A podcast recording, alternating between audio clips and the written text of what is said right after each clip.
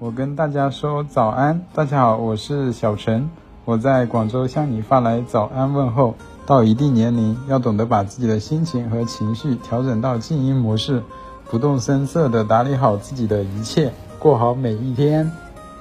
大家早上好，我是嘟嘟楚彤。大家刚刚听到的是早安南都的特别环节，我跟大家说早安。如果您也想在节目中发出自己的早安问候，欢迎在简介处向我们投稿。今天是十一月十七号，星期三。昨夜今晨热点新闻，一起来关注。根据《中华人民共和国药品管理法》第八十三条等有关规定。国家药品监督管理局组织对小儿酚氨咖敏颗粒、安非咖片、复方氨基比林茶碱片、氨磷酚咖胶囊、安咖敏片、丁苯羟酸乳膏、小儿复方阿司匹林片、安非咖敏片等八个品种开展了上市后评价。经评价，国家药品监督管理局决定停止上述八个品种在我国的生产、销售、使用、注销药品注册证书。已上市销售的产品，由药品上市许可持有人负责召回；召回产品由所在地省级药品监督管理部门监督销毁，或者依法采取其他无害化处理等措施。关于饭圈乱象整治进展，国家网信办副主任盛荣华十一月十六号在国新办发布会上回答南都记者提问时表示，这次处置处罚的力度和频次是前所未有的，效果非常好。目前已累计清理负面有害信息四十余万条，处置违规账号两万多个，群主六千五百多个，解散话题三千多个。盛荣华用“浓、严、强、健”四个字来概括饭圈乱象整治成效。在前期整治过程中，取消了所有涉及明星艺人个人或者组合的排行榜单，从源头上加以治理，不允许设置诱导粉丝打榜的相关功能。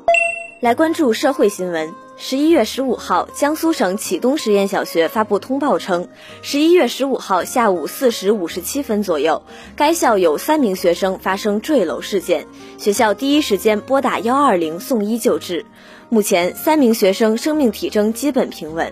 对于网上流传的多地有学生因玩蓝鲸、元宇宙等两款游戏入魔发生坠楼事件。十六号下午，南都记者致电海陵中学教务处，工作人员回应称，该通知不是学校所发，这个是恶搞的，不是以校方的名义发的。据当地相关部门表示，坠楼原因查明后将及时向社会公布。来关注商业新闻，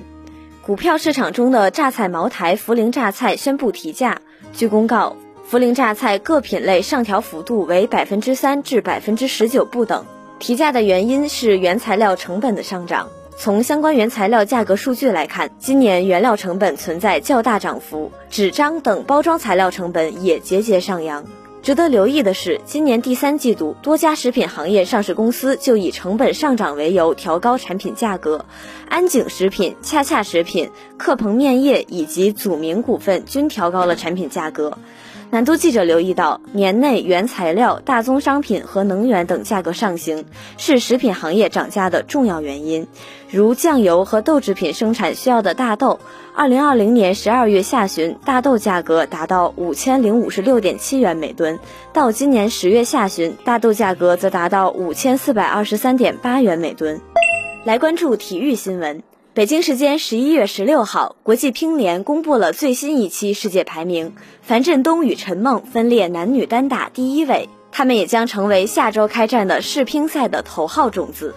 具体来看，男单排名前三名依旧由中国选手占据，分别是樊振东、马龙、许昕。女单方面，陈梦位居榜首，孙颖莎排名第二，王曼玉、丁宁、朱雨玲和刘诗雯排名第四至第七，第三名是日本的伊藤美诚。来关注国际热点，当地时间十一月九号，美国芝加哥大学附近发生了一起枪击案，导致该校一名二十四岁的中国留学生身亡，这是今年以来芝加哥大学发生的第二起中国留学生被枪杀的案件。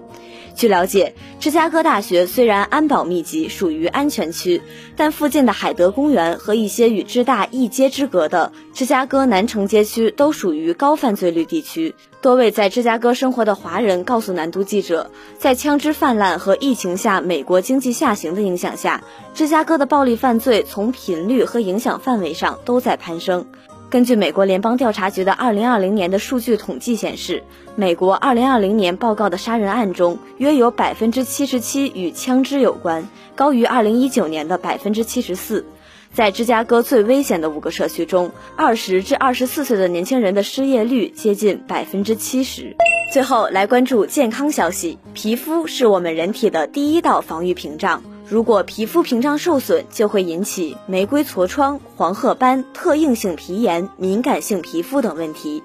日常生活中，过度清洁、过度使用面膜和护肤品会导致皮肤屏障受损。护肤品不是用的越多越好，有些人护肤时使用水、精华、乳液等多重护肤品，这样其实对皮肤是一种极大的负担。敏感肌肤的防晒要以物理防晒为主，敏感肌涂很厚的防晒霜也是负担。建议洁面产品一天用一次，面膜一周用两到三次。秋冬季节护肤关键在于保湿，洗澡后要适当抹一些润肤品。而对于痘痘肌患者，建议要少吃甜食，控制奶制品、油炸等食品的摄入。以上就是今天的早安南都的内容，更多精彩内容请关注南方都市报 APP。本节目由南方都市报出品。